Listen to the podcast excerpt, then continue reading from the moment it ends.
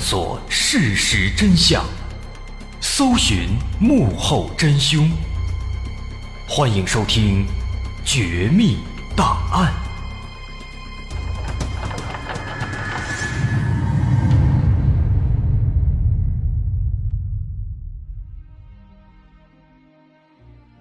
还原事实，探索真相。欢迎继续关注我们的《绝密档案》，我是大碗。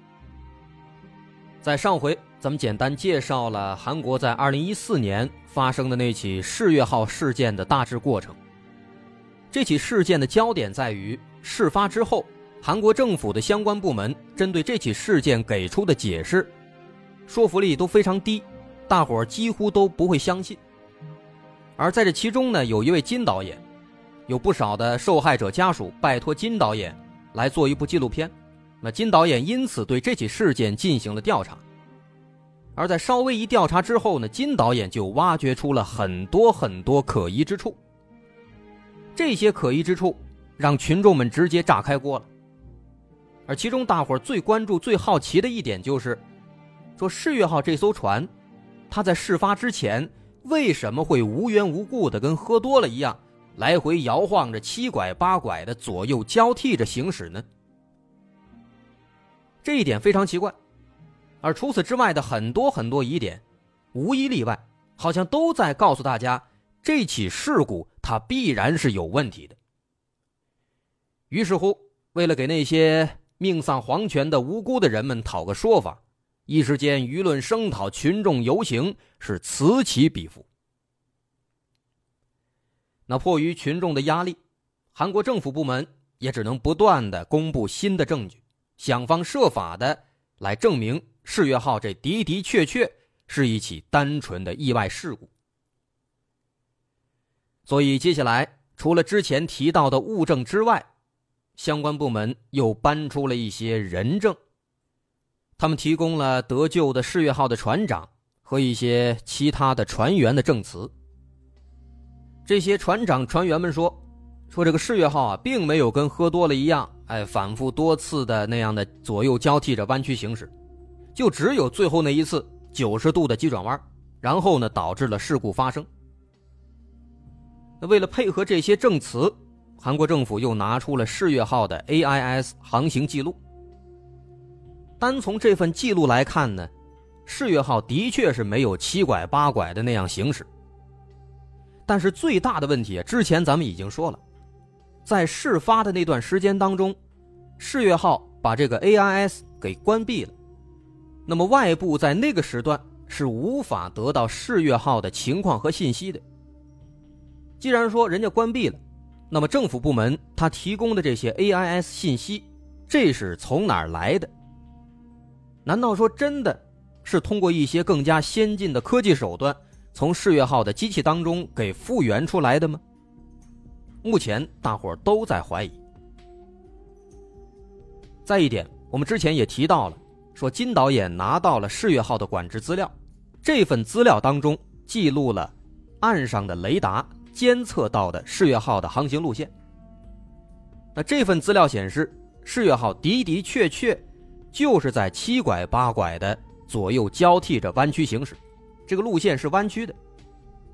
那这和政府给出的那些证据，包括政府给出的 AIS 那些信息记录，都是完全相反的。所以说，双方持有的这两份证据完全是冲突的。那么，到底谁在说谎呢？我们现在还不好说，咱们先往下看。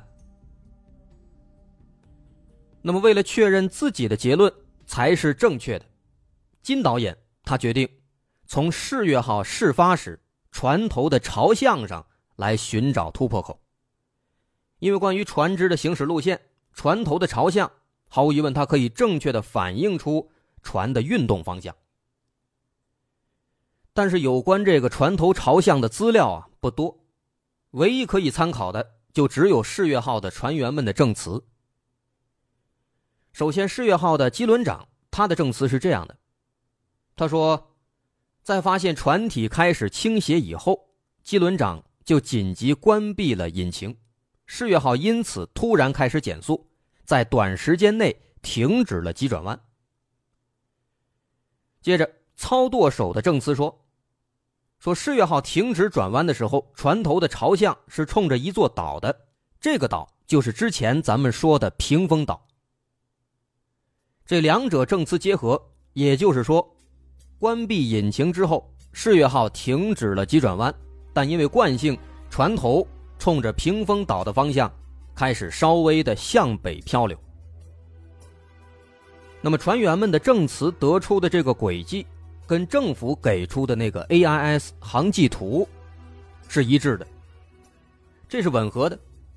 那么这个时候，问题就出现了。难道说是金导演的证据存在问题吗？甚至这个时候，金导演自己都开始自我怀疑了，因为目前的情况，证词和政府的证据是能够吻合的，唯独自己这个是单独存在，没有印证的。然而，就在金导演百思不得其解的时候，他偶然间又发现了一个极为关键的东西，这个东西就是世越号的。速率信息。他发现，在船员描述的关闭引擎之后，船体向北漂流的那段时间当中，视月号的速率信息是每小时十节。如果说正常情况下真的是关闭了引擎，靠着惯性漂流的话，那么船是不可能会有这么快的速度的。这很反常。所以当时按照这个速度，金导演利用影像技术再一次重新推算和构建出了世越号在关闭引擎之后的航行路线。这次呢，又得出了一幅更加准确的一个路线图。而这张路线图跟韩国政府所公布的 AIS 的航迹图是完全不一样的。如果说这还不够的话，那么接下来出现的第三份航迹图肯定就足以说明一切了。后来，金导演找到了一份由韩国海军雷达监测到的世越号的航迹图。这个海军雷达监测到的肯定精度更高，可信度也更高。而且呢，这个海军雷达，他们追踪的是船舶的中心位置，在一次次的定位之后。可以极高的还原出船只它的航行路线，所以说参考价值非常高。那么观察海军雷达提供的这份航迹图，金导演的心里啊，也终于是有底了。因为世越号事发前连续几次左右交替弯曲航行的那个路线，在这个海军雷达图上也明确的被显示出来了。那么到此为止。一共出现了三份不同的世越号的航迹图，这其中，金导演得到的管制资料，跟韩国海军提供的航迹图基本是一致的，而跟这两份差别最大的，正是韩国政府给出的那张所谓的世越号的 AIS 中记录的航迹图。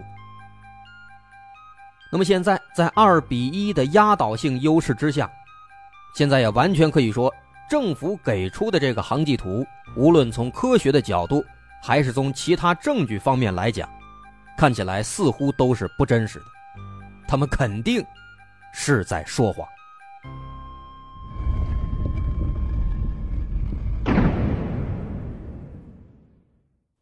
另外要说的是，除了这个疑点最大的 AIS 航迹图之外，这起事件当中还有很多其他的疑点。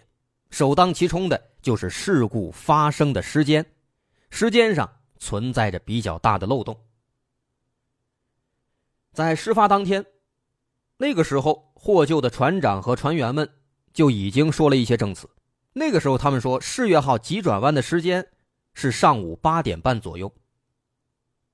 可是几天之后，船员在官方的报告当中却把这个急转弯发生的时间由八点半。改到了八点五十，但其他一些幸存的乘客和学生却表示，急转弯发生的时间的确应该是八点半左右。为什么？有很多证据。事发当时，有些乘客这个屋里的冰箱突然倾倒，那么乘客下意识的就看了看墙上的钟，所以说对这个时间的印象是比较深的，就是八点半。而且很多学生当时在经历那个急转弯的时候呢，也感到很好奇，有一些呢感觉很新鲜，所以很多人通过这个，呃，短信啊或者一些网络社交工具啊，把这个情况发送给了其他的在岸上的朋友，啊，说自己这儿遇到突发情况了，甚至还拍了照。那这些发送信息的时间，后来经过调查，确实都是八点半左右。所以这个问题很明显了，一开始都说是八点半，但几天之后，船员们又改口了。可是明明有关八点半的时间是证据确凿的，所以说明显在背后是有人在指使。这是事发时间。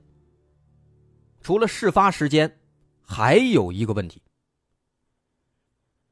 在此之前，通过一些幸存的学生和幸存者的证词，说其实早在七点到七点半的时候，也就是事故发生一个小时以前，当时世越号的船体在那个时候就已经发生过一次突然的急转弯的情况，而且那次急转弯非常突然，当时很多人正在食堂吃早餐呢，都因为这个突然的急转弯失去了平衡。摔倒在了地上，那好些人吓了一跳，赶紧走上甲板，想看看是怎么回事。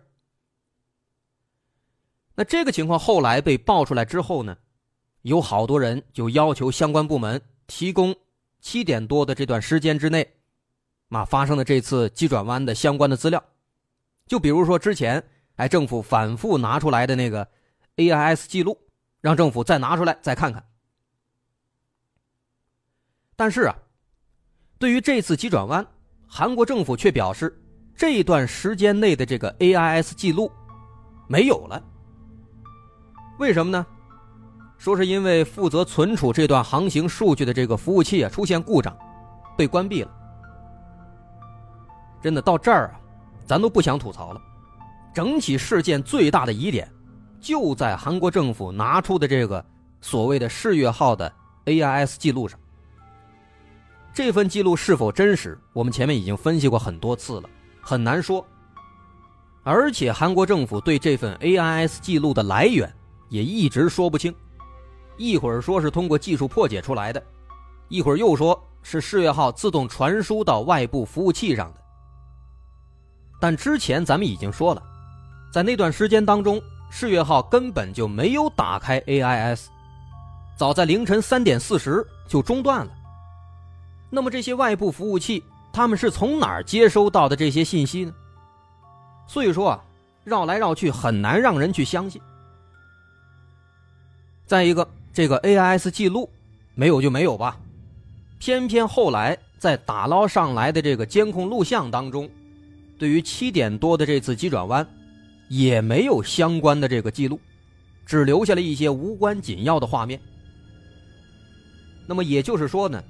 关于这次发生在七点多的急转弯事件，没有任何证据记录下来。此时，金导演的心里充满了强烈的疑问：为什么每次到这些关键证据的时候，这些记录都会不见呢？这天底下真的有这么巧的事情吗？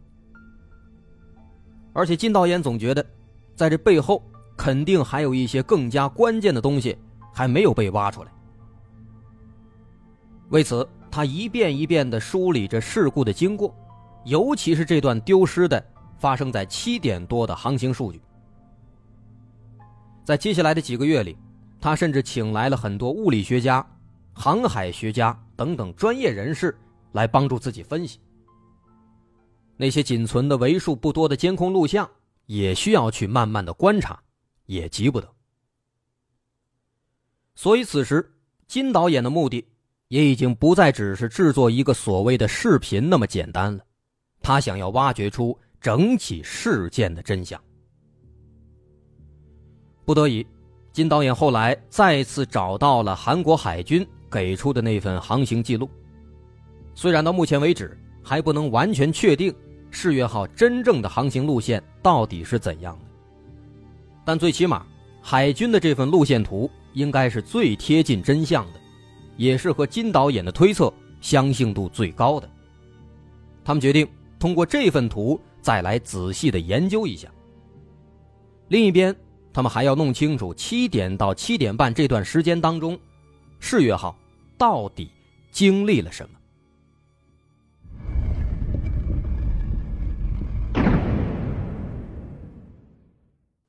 为了搞清这些疑问，金导演后来又找到了几位幸存者，通过采访询问，他进一步掌握了一个可以说是更加灵异的细节。幸存者表示，和最终导致世越号沉没的那次向右的急转弯不同，七点到七点半之间的那次急转弯是向左的急转弯，而且那次急转弯非常突然，有不少人因此摔倒在地。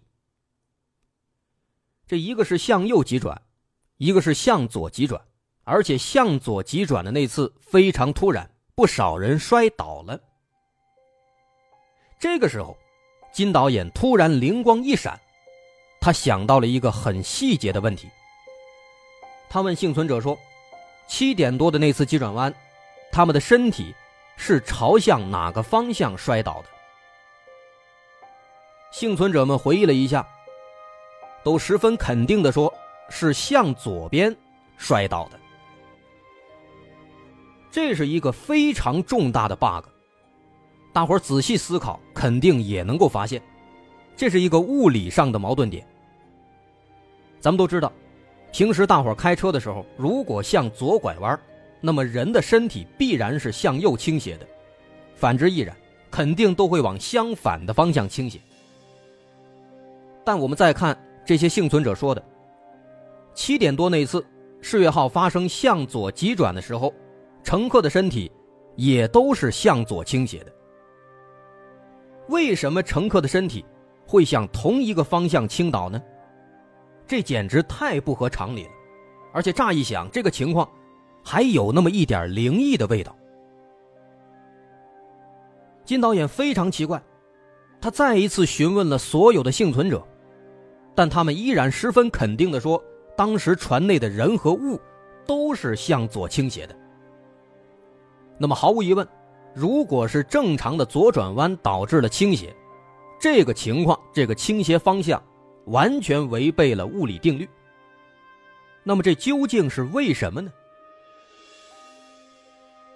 金导演的团队和专家们在讨论之后，针对这种情况，做出了一种唯一的推测。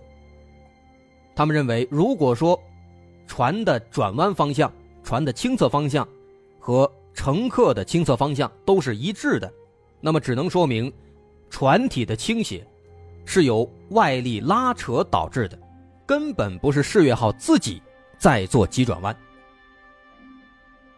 什么意思？我们可以想象一下，如果有一个强大的存在在世越号的船底向右拉扯世越号。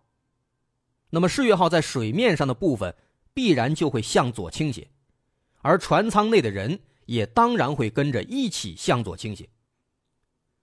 反之，如果这个强大的力量是在其他的部位进行拉扯，那么也会得到类似的结果。如果有朋友感觉不好理解，咱们可以试着用空瓶子放在水里做一个这样的模拟实验，能够得到相同的结果。所以这个时候问题就来了，到底是什么造成了如此强大的外力呢？什么东西能够拉扯动如此庞大的客轮呢？起初，金导演猜测会不会是船底发生了某些碰撞，于是他去观察了打捞上来之后的那些世越号的照片还有视频，但仔细观察之后，他发现世越号的船体。并没有被严重的外力撞击的痕迹，那么这就排除了是其他船只相撞，或者船只触碰到海底的某些部位造成的。那么这也就表示肯定还有别的原因。后来，金导演去查询了在事故发生之前有关世越号的新闻和照片，果然就发现了一些异常。在世越号出航前的两个月，曾经做过一次船身的整体上漆，当然也包括船头两侧一左一右两个船锚。在出航前，世越号拍摄的照片上清晰可见，船两侧的船锚上都涂满了崭新的黑色油漆。然而，事故之后的照片却显示，世越号右侧的船锚仍然是崭新的黑色油漆，但左侧船锚上的黑色油漆却全部脱落了，甚至完全被铁锈覆盖，出现了明显的红锈。这说明，左侧船锚和水面下的海礁地形肯定发生过长时间的摩擦，导致油漆脱落，裸露在海水当中的金属。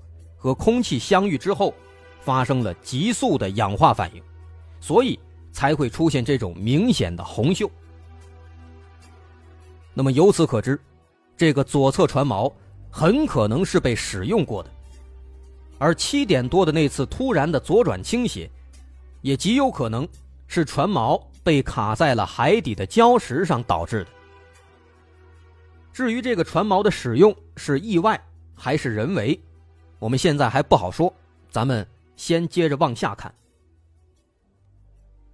说关于这个灾难的发生之后的救援过程，金导演找到了一位重要的证人，这个人不是别人，正是开头咱们提到的多拉艾斯号的船长文一直。文船长最早发现了世越号，也是在世越号发生事故以后距离最近的人，而文船长给出的信息。跟金导演的猜测完全吻合。当时文船长记录下的事故地点、时间和世越号的大致路线等数据，和政府公布的完全不一样。而最终根据文船长提供的数据，纪录片团队终于还原出了世越号真正的行驶轨迹。而当他们把世越号的航行路线，和海上地形图重合在一起之后，眼前的一幕让所有人都惊呆了。他们发现，世越号一直在紧贴着屏风山航行，而且世越号的航行路线有好几次跟海底的两条山脉重合在一起。这是什么意思？还记得金导演曾经发现的？说世越号多次出现的左右交替的弯曲的行驶路线吗？这些路线在这张地图上非常直观的体现了出来。说白了，世越号之所以有那么多次的左右交替弯曲航行，其实它就是为了尝试去撞上屏风岛周边隐藏在海底的暗礁。而在经历了连续尝试之后。世越号依然没有成功的撞上，于是只好把世越号船头左侧的船锚给抛了下去，为的就是试图利用船锚勾住海底的暗礁，从而引发事故。而七点多的那次向左急转弯，正是因为船锚勾住了海底的某块礁石，在这股更大的外部力量的拉扯之下，船体向左倾斜，船上的乘客。因此也跟着向左倾斜。